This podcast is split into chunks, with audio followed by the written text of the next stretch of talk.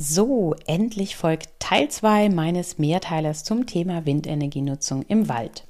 Nachdem wir uns im ersten Teil einen Überblick verschafft haben über die unterschiedlich hohen Flächenanteile von Wald in den einzelnen Bundesländern und den unterschiedlichen Anteilen von Windenergieanlagen im Wald, wir festgestellt haben, dass aktuell nur in der Hälfte der Bundesländer die Windenergienutzung im Wald überhaupt zulässig ist und wir Gründe und Argumente für die Windenergie im Wald gesammelt haben, gehen wir in dieser Episode wie versprochen in Medias Res. Wir klären, wie viel Wald pro Windrad dauerhaft und temporär gerodet werden muss und welche Ausgleichsmaßnahmen und Genehmigungen dafür erforderlich sind. Falls ihr Teil 1 noch nicht gehört habt, könnt ihr das gerne vorher tun.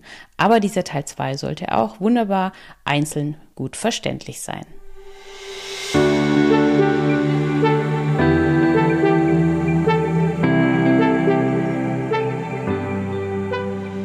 Hallo und herzlich willkommen im Windkanal dem Podcast für alle, die einfach mehr über Windenergie wissen wollen. Ich bin Julia, Windenergie-Expertin aus dem Süden Deutschlands und begeistert für die Energiewende im Einsatz. Ich erkläre einfach und verständlich Wissenswertes aus der Welt der Windenergie. So könnt ihr euch eine eigene Meinung bilden und ab sofort fundiert mitreden.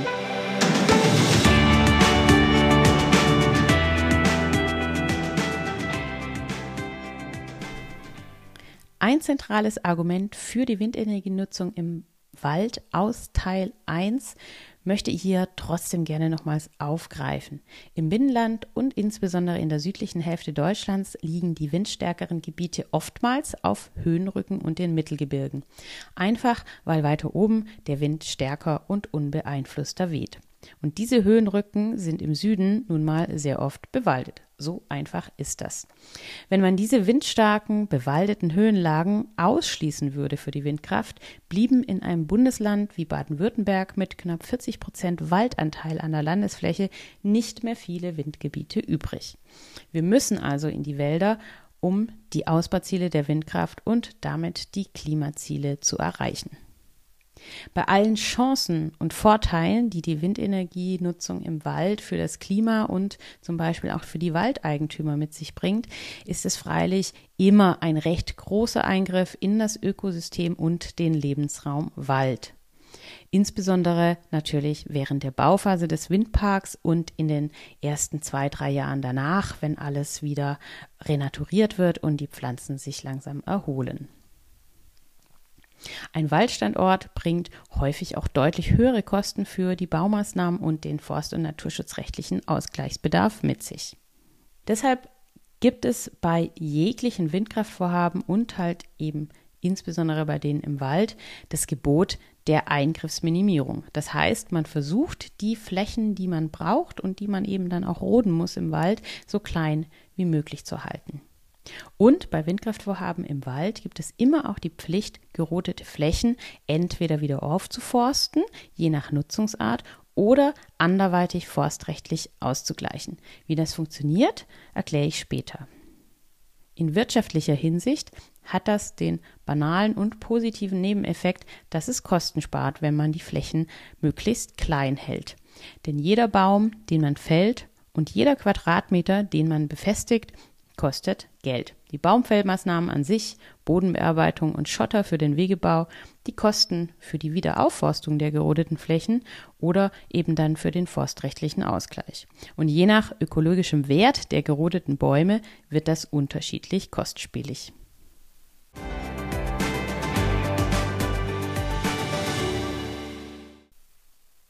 Eine Frage, die mir sehr, sehr häufig gestellt wird, wenn ich über Wind im Wald spreche, ist natürlich die Frage danach, wie viele Quadratmeter Wald müssen denn nun gerodet werden für ein modernes Windrad?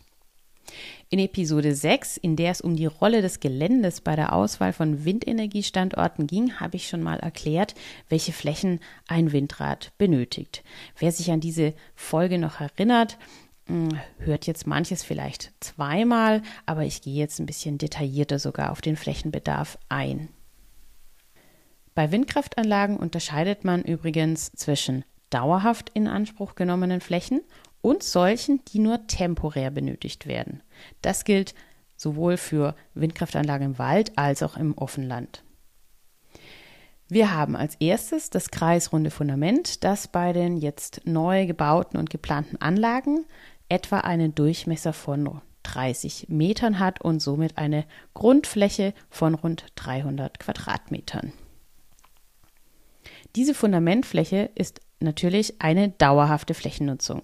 Das Stahlbetonfundament wird unterirdisch gebaut, wird dann komplett mit Erde überdeckt und begrünt, aber große Bäume darf man darauf natürlich eher nicht anpflanzen. Für die Bauphase braucht man um das Fundament herum eine größere Baugrube und natürlich auch Rangierflächen, so wie man es kennt, wenn äh, der Keller eines Hauses gebaut wird. Neben dem Fundament entsteht dann die sogenannte Kranstellfläche, auf der während der Errichtungsphase der Windkraftanlage dann der Großkran steht. Die Kranstellflächen sind meistens mehr oder weniger rechteckig mit äh, Seitenlängen von so 30 auf 60 Metern und haben damit eine Größe von rund 2000 bis 3000 Quadratmetern oder umgerechnet 0,2 bis 0,3 Hektar. Je nach Anlagenhersteller kann die Kranstellfläche auch eher eine dreieckige Form haben. Das ist dann meistens schon wirklich äh, der Versuch, die Fläche deutlich zu reduzieren. Die Kranstellfläche ist eine schwerlastfähig ausgebaute Schotterfläche, die dauerhaft angelegt wird. Dauerhaft muss sie deshalb sein, weil man während der Betriebsphase der Anlage jederzeit kurzfristig einen Großkran aufbauen können muss. Denn das wird zum Beispiel dann nötig, falls ein Rotorblatt ausgetauscht werden muss. In der Verlängerung der Kranstellfläche braucht man dann noch eine rund 10 Meter breite und mindestens so 120 bis 140 Meter lange baumfreie Fläche, auf der der sogenannte Kranausleger ausgelegt und zusammengebaut wird. Der Kranausleger, für die, die es nicht kennen, das ist der riesige Arm, der später die Turmteile aufeinandersetzt, das Maschinenhaus auf ungefähr 160 Meter Höhe hieft und äh, dann danach eben auch die Rotorblätter zur Montage an der Narbe anhebt. Damit ihr euch dieses Riesengerät besser vorstellen könnt, googelt einfach mal in der Bildersuche die Begriffe Raupenkran Windkraft. Da werdet ihr beeindruckende Bilder finden. Der Kranausleger wird in Einzelteilen auf LKWs an die Windparkbaustelle geliefert, vor Ort der Länge nach am Boden zusammengebaut, eben auf der Kranauslegerfläche und dann am Stück hochgezogen. Die Kranauslegerfläche hat rund 1000 bis ja 1500 Quadratmeter, also rund 0,1 Hektar und äh, muss dauerhaft von Bäumen freigehalten werden, wird aber nicht befestigt. Also das wird dann später eher so, ja, so eine Wildwiese oder grüne Wiese im Wald. Neben der Granschefläche werden für die Bauphase noch temporäre Lager- und Montageflächen angelegt, auf denen, ja, wie der Name schon sagt, die gelieferten Komponenten, wie zum Beispiel Turmsegmente oder Rotorblätter, für kurze Zeit gelagert werden und dort zum Teil auch vormontiert werden.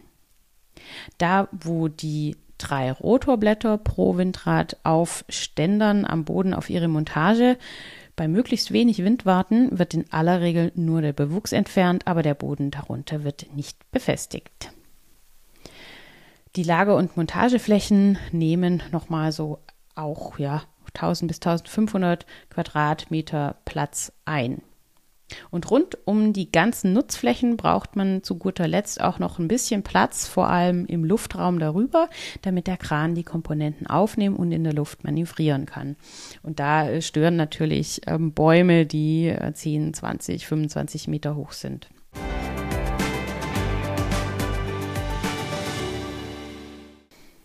Wenn man diese Flächen nun jeweils nach der dauerhaften Nutzung und der temporären Nutzung sortiert und zusammenrechnet, kommt man auf rund 4000 bis 6000 Quadratmeter oder umgerechnet 0,4 bis 0,6 Hektar dauerhafter Nutzungsfläche. Dazu kommt nochmal etwa gleich viel temporäre Nutzungsfläche.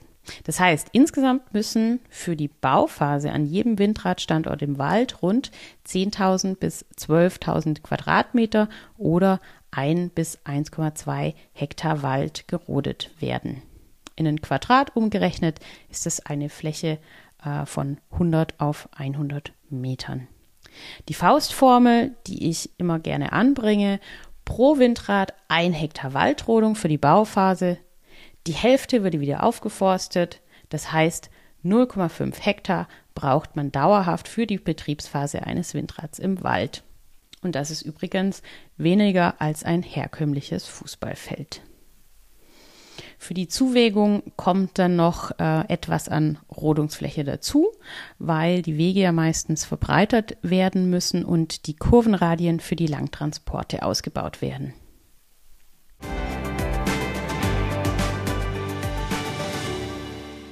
Die Unterscheidung in dauerhafte und temporäre Nutzung hat auch eine sehr wichtige genehmigungsrechtliche Dimension, die sich auf das Landes- Waldgesetz des jeweiligen Bundeslandes bezieht. Dort finden sich Paragraphen zur sogenannten Waldumwandlung. Waldumwandlung bedeutet, dass das, was aktuell als Wald nach Definition des Gesetzes eingestuft ist, zu einer anderen Nutzungsform umgewandelt wird. Das ist einmal die dauerhafte Waldumwandlung auf den dauerhaften Nutzungsflächen des Windparks, die wir gerade beschrieben haben. Obwohl ein Windpark eigentlich nur als vorübergehende Nutzung für die Dauer von rund 25 Jahren gilt, sieht die Forstverwaltung sie aber trotzdem als dauerhafte Umnutzung von Waldflächen an. Für die dauerhaft umgewandelten Waldflächen muss zwingend ein forstrechtlicher Ausgleich geschaffen werden. Das regelt eben dann das jeweilige Landeswaldgesetz. Der forstrechtliche Ausgleich wird anhand der Flächengröße und dem ökologischen Wert der gerodeten Flächen durch einen Umweltgutachter ermittelt und dann durch die Forstbehörde im Rahmen einer Genehmigung final festgelegt. Für den forstrechtlichen Ausgleich gibt es mehrere Möglichkeiten, die individuell nach Standort und Umgebung des Windparks sowie anhand der Maßnahmenkataloge der zuständigen Forstbehörde definiert werden. Eine Möglichkeit für den forstrechtlichen Ausgleich ist die Ersatzaufforstung. Das heißt in der Regel, dass an anderer Stelle in einem bestimmten Umkreis um den neuen Windpark eine Fläche, die bisher noch kein Wald ist, aufgeforstet wird. Da werden dann auf einer Wiese zum Beispiel kleine Baumsetzlinge gepflanzt und über viele Jahre gepflegt, um den Anwuchserfolg, wie es so schön heißt, sicherzustellen. Mal ist diese Ersatzaufforstung im Verhältnis 1 zu 1 ausreichend. Das heißt, für 1000 Quadratmeter Rodungsfläche müssen auf 1000 Quadratmetern neue Bäume gepflanzt werden. Häufig wird von der Forstbehörde aber ein deutlich höheres Verhältnis gefordert, wie etwa 1 zu 2 oder noch mehr. Das heißt, für 1000 Quadratmeter Rodungsfläche müssen dann 2000 Quadratmeter und mehr neuer Wald geschaffen werden. Für die Aufforstung auf der grünen Wiese braucht man übrigens ebenfalls eine Genehmigung, und zwar zur Aufforstung. Denn die grüne Wiese war vorher äh, höchstwahrscheinlich als landwirtschaftliche Fläche eingestuft. Und die ist dann, nachdem man die Bäumchen gepflanzt hat, ja Wald und wird es für viele Jahrzehnte bleiben, selbst wenn der Windpark nach 25 Jahren wieder abgebaut wird. Wenn dann die Rodungsflächen im Windpark wieder aufgeforstet werden, gibt es also doppelt so viel Wald wie vor dem Windpark. Die zweite Möglichkeit, die dauerhafte Waldumwandlung forstrechtlich auszugleichen, ist über Waldaufwertungs- und Waldumbaumaßnahmen. Hier kann funktionieren, dass man aktuell forstwirtschaftlich genutzte Flächen aus der Nutzung nimmt, sodass sich da langfristig ein natürlicher Bannwald mit einem hohen ökologischen Wert für Flora und Fauna entwickeln kann. Dafür muss man meistens zu Beginn ein bisschen Starthilfe leisten, wie etwa Baumarten zu entfernen, die nicht standorttypisch sind oder Fichten zu entnehmen, die den Boden sehr sauer machen und damit für andere Baum- und Pflanzenarten ungeeignet. Eine weitere Möglichkeit unter vielen für forstrechtlichen Ausgleich ist der aufgrund des Klimawandels erforderliche Waldumbau von fichtendominierten Nadelwäldern hin zu klimagerechten Mischwäldern.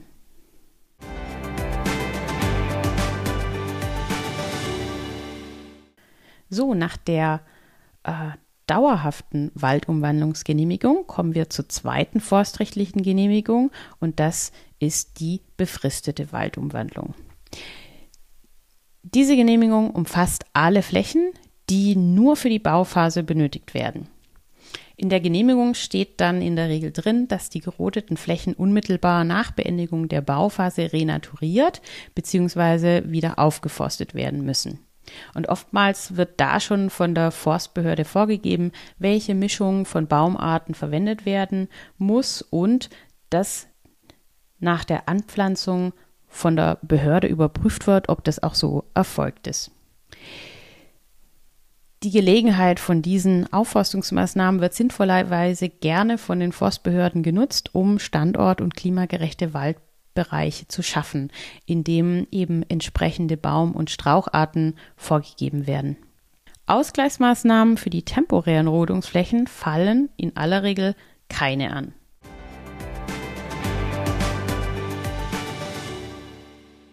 Hiermit haben wir den Themenbereich des temporären und dauerhaften Flächenbedarfs bei Windkraft im Wald und den Großteil der forstrechtlichen Vorgaben und Genehmigungserfordernisse abgedeckt. Ihr fragt euch vielleicht, welche Themen außer den Bäumen und deren Rodung noch so relevant sind an einem Waldstandort. Da gibt es natürlich einige, insbesondere die Frage, welche Auswirkungen so ein Projekt auf die verschiedenen Tiere im Wald hat und wie damit in der Planung in der Bauphase und im Betrieb des Windparks umgegangen wird. Dazu wird es eine weitere Episode im Mehrteiler Wind im Wald geben. Wenn euch diese Episode gefallen hat, abonniert sehr gerne den Windkanal und empfehlt ihn weiter.